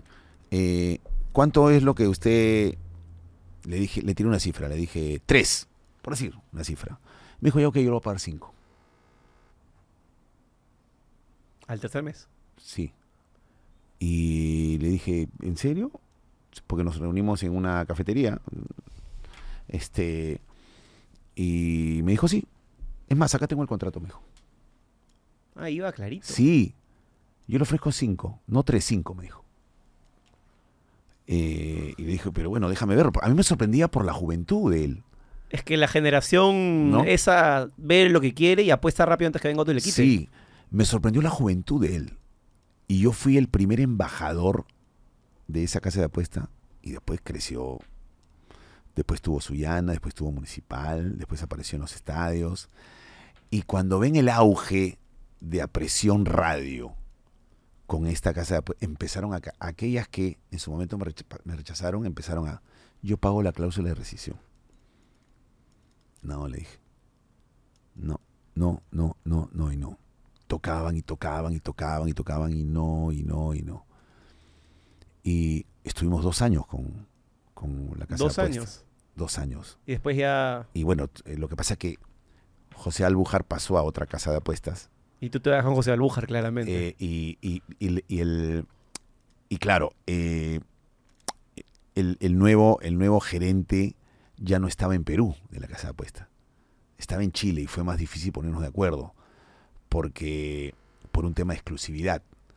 Ya yo tenía que aperturar. Justo se venció el contrato y dije, bueno, sí, vamos a hacer. Pero me dice, ok, pero yo quiero exclusividad. Le dije, bueno, es que ya no. Ya se terminó los dos años de exclusividad. ¿No? Y. y y yo tengo que aperturar porque no solamente tengo un programa, estoy haciendo otro programa y, Claro, y claro. entonces tengo que aperturar el tema. y hoy estás con esta casa de apuestas y con José Albújar, supongo, ¿no? Eh, Estoy con José Albujar y con una casa de apuestas de las dos que tengo. ¿no? Y no se te han ido en- con este chongo. Em, por ahora no. Ah, no sé, está terminando el año. Claro. Está terminando el año y... ¿Y en qué momento fue rentable? Entonces, al tercer mes ya era rentable. Al tercer mes sí. Es más, yo hice esto. Le dije, ok, eh, yo soy embajador, de lo que me toca a mí como embajador, yo voy a poner una parte en la mesa, pero ayúdame con esto, le dije. Hazte cargo de tres de la mesa. Entonces, él, eh, la casa de apuestas se llevó a tres. Claro. Te alivia el bolsillo. Se hizo cargo de los tres. Te alivia la liquidez. Obviamente era tres veces más de los que yo les estaba pagando, entonces Contentos todos. contentos. Y, los, y de los otros tres me encargaba yo. ¿Y hoy te sientes un youtuber?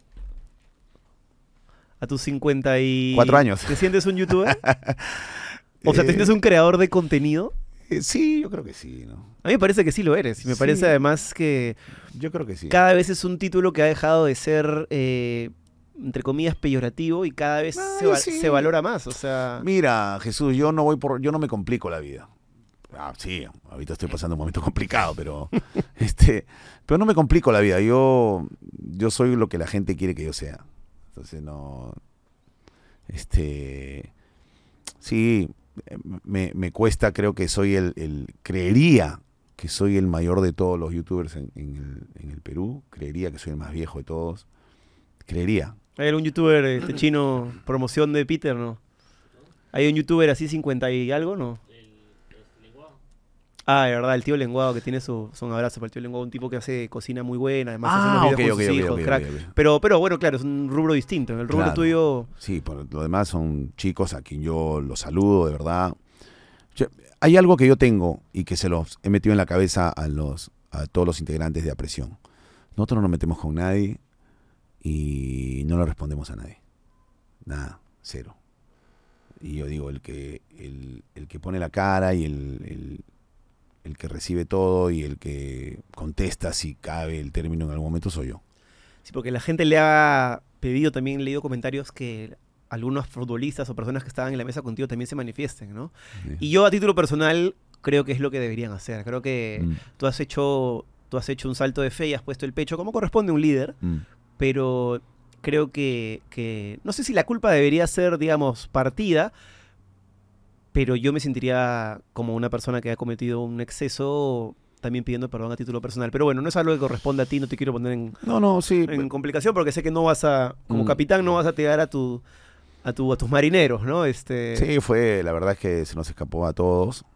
pero no, yo trato de proteger a mi equipo, hoy me toca asumir, este, igual todos están sufriendo, o sea, todos de alguna manera han pagado consecuencias de esto, todos, de alguna manera, desde lo sentimental, desde lo laboral, todos, Eh, llamadas de atención, este... Trabajos que has perdido, sigues.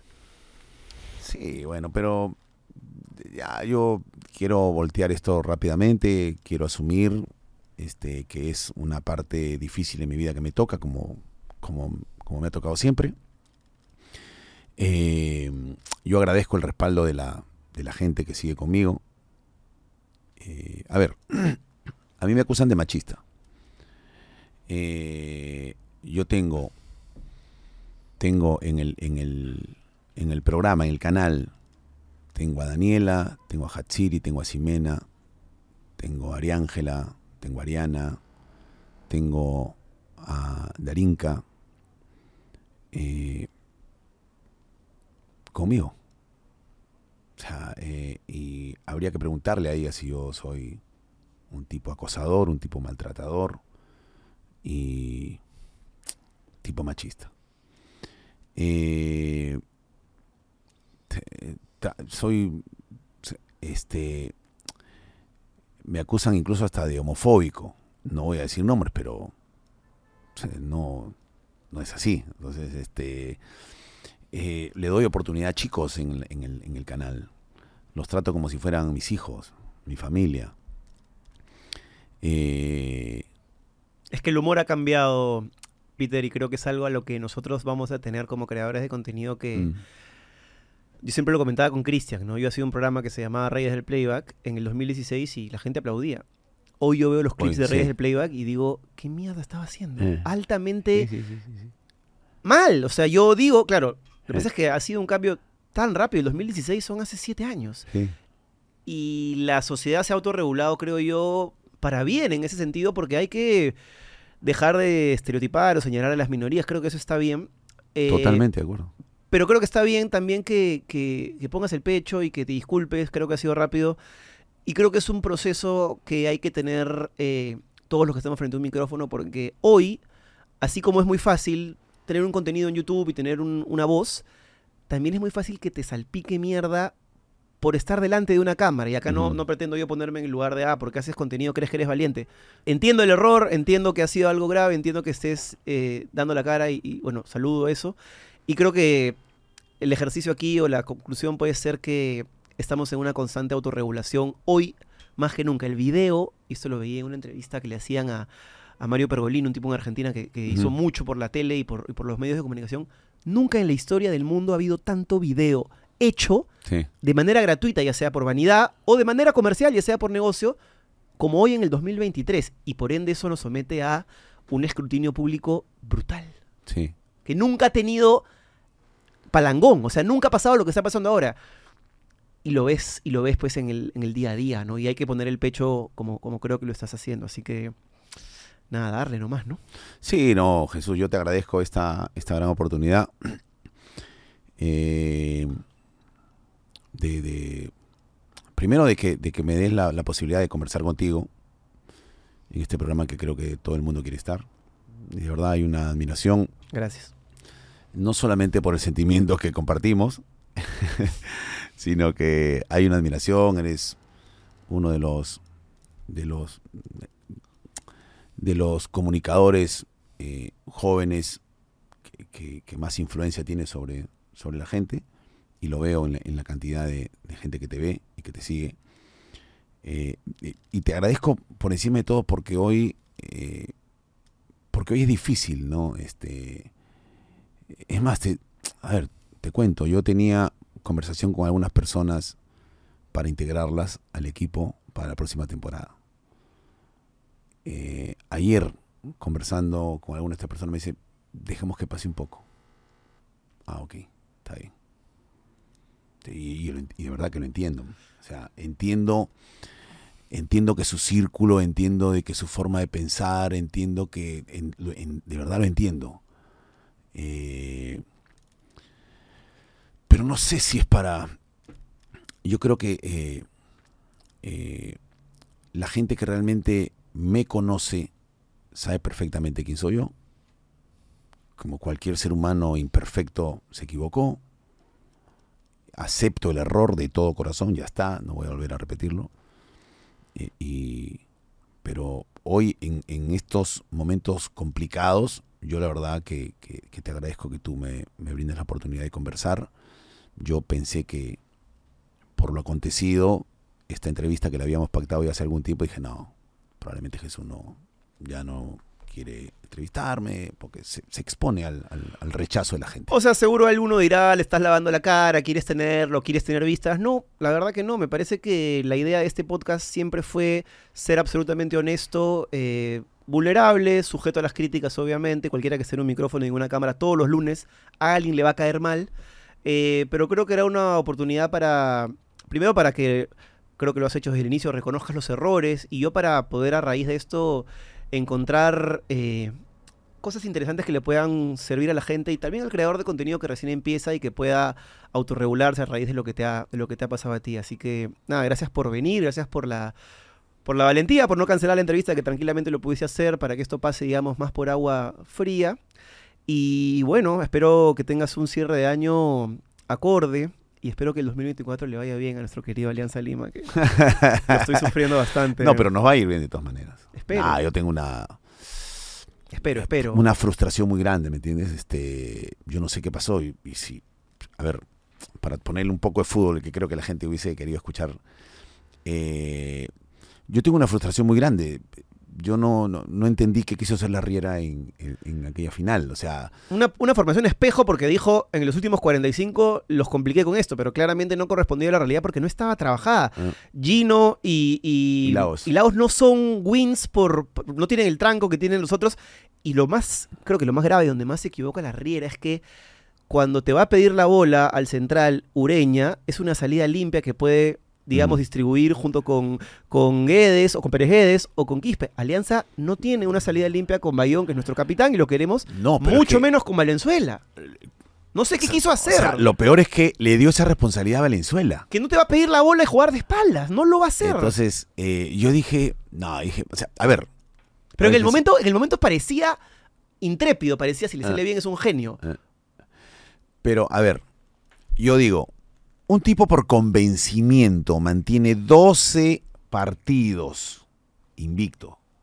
12 partidos invicto. Con triunfo en Trujillo, casi tipo no ganamos. Con En triunfo Juliaca. en Juliaca, que nunca ganamos. Nunca. Con triunfo en Cusco, ¿no? Invicto, tres partidos en el Cusco, cuatro partidos en la altura que jugó, los cuatro los mantuvo invicto. Eh, 12 partidos jugando, ¿no? Con un sistema. Y en el último partido, en la final, se te ocurre cambiar. Se te ocurre cambiar el 1-4-2-3-1, ¿no? Al 1-3-5-2. Entonces uno digo, o sea, nunca estuvo convencido de lo que, de lo que jugaba o Y, qué? y aparte no tenía a los, a los exponentes No. para jugar esa formación. No. No. Por último, en vez de Perú, si lo ponías a Sanelato, por y a, último, y a Reina por el otro lado. y a para que Reina sea un por el tren. otro lado. Claro. Como una especie de Arrigo, ¿me entiendes? En Así Melgar. es, así es. Por último, para que compitan en el mano a mano con Cabanías y con Polo. Viejo, Cabanías y Polo lo vieron a Perú y a Lagos en tres cuartos de cancha y, lo, y le jugaron a la Aparte espalda. tienen un físico, esos muchachos, claro. que es innegable, ¿no? Es innegable, no sé si era el momento para jugar con dos puntas porque pierdes mucha recuperación. Ahora los delanteros son los primeros que tienen que marcar. Claramente en Sabaki, en Hernán no, vas a tener y- a y- los más. Y a los 30 minutos, lo, delante de todo el mundo, reconoce el le error. dice a. Valenzuela, tú eres el culpable. ¿ah? El problema eres tú. Ven, sal". Chao, chao. Y lo mata, ¿no? Entonces, no, la Riera no sé qué pasó. Esa misma noche yo eh, pedí su salida porque no tenía más nada que hacer. El tipo no estaba convencido de lo que hacía. Eh, y después con, con, con- con nuestra selección esperemos que el próximo que el próximo año sea mejor. Yo he dicho, ¿no? Hay un cuadrangular por el medio cupo entre Paraguay, Chile, Bolivia y Perú. Que es un cuadrangular medio cupo, pelea de baja también, Sí, prácticamente. O sea, Sí, porque es, es un cuadrangular por el medio cupo. Siento que Venezuela está muy sólido y lo demostró. físicamente y técnicamente, o sea, el primer control que tenían los venezolanos a mí me sorprendió. Y el tema físico, o sea, Sí. Sanderato está bien físicamente, pero cuando picaba con un venezolano, lo tocaban y el Mm. piso. Lo mismo pasaba con, con Quispe, que ayer no tuvo un rendimiento tan bueno. no, y, Quispe ayer no. Y ni qué decir de, los que entraron. Entonces, el, el- el panorama es sombrío. ¿ah? Sí, eh, lamentablemente no, no tenemos una selección hoy, hoy, hoy, eh, competitiva que había sido en los dos últimos procesos. Hemos perdido la credibilidad ante la gente y hemos perdido la, credibil- la credibilidad, creo, dentro del grupo, porque hoy no se sabe a qué juega. Pero el problema de Juan Reynoso fue que nunca encontró un rendimiento. El problema de Juan Reynoso fue que nunca encontró un equipo, no consolidó un equipo. Pero él además, en- él es un entrenador de equipos que nunca repite un 11, Ajá. pero en la selección no puedes darte ese lujo. No, eso puede darse en los clubes. Correcto, que tienes el trabajo de la semana Sí. y todo eso. Acá los tienes cuatro días previos, tienes que mantener un esquema más o menos parecido. Él Mm. cambió tanto que uno dice, pareciera que yo sé que está muy capacitado y todo, ha hecho un título con el Cruz Azul, ahí fue muy bien en Melgar, en fin. Pero pareciera que estuviera como tocando las teclas a ver cuál es la correcta, ¿no? Sí, no, uno nunca, no, yo a ver, Juan Reynoso fue un tipo indescifrable siempre, siempre indescifrable, incluso para sus compañeros y sus compañeros lo reconocen. Y como técnico sigue siendo indescifrable. Eh, lamentablemente, con todo lo estudioso y todo lo detallista que es, eh, creo que no le encontró la vuelta a la selección. Creo que eh, no fue, creo que por no renunciar a su esencia, y decir, este es mi equipo, así va a jugar mi equipo, creo que no le puedo encontrar la vuelta a la selección. Algo que se hizo Areca, por ejemplo. Bueno, pero también, para ser justos, convengamos que Reynoso ha agarrado a los jugadores probablemente en el rendimiento más bajo de los últimos 10 años. Sí, Jesús, pero él sabía lo que tomaba. Él sabía lo que tomaba. Este, Gareca toma la selección. Pero cuando él toma la selección, no estábamos. O sea, habían jugadores que estaban en ligas más competitivas y estaban jugando. Hoy creo que no tenemos alguno que esté en un tope de rendimiento, a excepción tal vez de Advíncula en Boca. O sea, Mm. Y Advíncula no es en la selección el que es de Boca. O sea, sí, todo eso es entendible, Jesús. Pero entonces haz jugarlo de otra manera, o juega de otra manera, o utiliza otros jugadores. O sea, hoy en Perú no se sabe quién juega, si Advíncula, Corso o Sone, por ejemplo. No se sabe quién juega, si Zambrano, si Araujo o Tapia. No se sabe si juega Callens o Abraham o Santa María. No se sabe si juega Trauco o Claro. López o Loyola. o, o Loyola. Claro, los pone de titulares y a la siguiente O sea, fecha los borra hasta de la lista, ¿no? Sí, o sea, este, no se sabe, no se, no se sabe si va Polo o Carrillo o Grimaldo, no se sabe si va Flores, Anelato o Reina, no, o sea, tú no sabes quién juega. No sostiene la idea. Entonces, no hay un sostenimiento, no consolidas un, un- un equipo. Eh, Y entiendo que, bueno, no se va por un tema contractual, ¿no? Eso es algo que, bueno, algunos periodistas deportivos me decían, la mayoría de técnicos de las eliminatorias firman contratos como por tres años, sí. pero no hay una cláusula ahí, o sea, yo soy abogado o he estudiado derecho, bueno, sí soy abogado, lo digo con cierto síndrome del impostor, pero es cierto, no hay como cláusula de rendimiento o vemos este por objetivos, o sea, un contrato a tres años la- es amarrarte a algo que no sabes Sí. qué va a pasar y cuando manda, ma- cuando manda el resultado, yo, yo no entiendo cómo se pueden hacer esos contratos. Sí, yo tampoco. La verdad que eh, yo creo que hubo un convencimiento de Agustín Lozano y de la gente de la federación sobre Juan Reynoso. Eh, creo, creo que en su afán de buscar popularidad y de, que, y de la aprobación de la gente que decía, ¿no? ¿Por qué no dirige un peruano? Bueno, que dirige un peruano. Bueno, ahí está. Bueno, Peter, nada, un gusto la conversación. No, Eh, Jesús, muchísimas gracias. La verdad que, salvando este momento que teníamos que tocar, sí o sí, ha sido una conversación que yo tenía preparada y que creo que se ha dado en un gran porcentaje igual. Así que el chino está desesperado porque se le acaba la batería. Ah. Pero bueno, nos vemos en la siguiente. Muchas gracias. ok, un abrazo para todos. Gracias. Nos vemos el lunes. ¡Chao!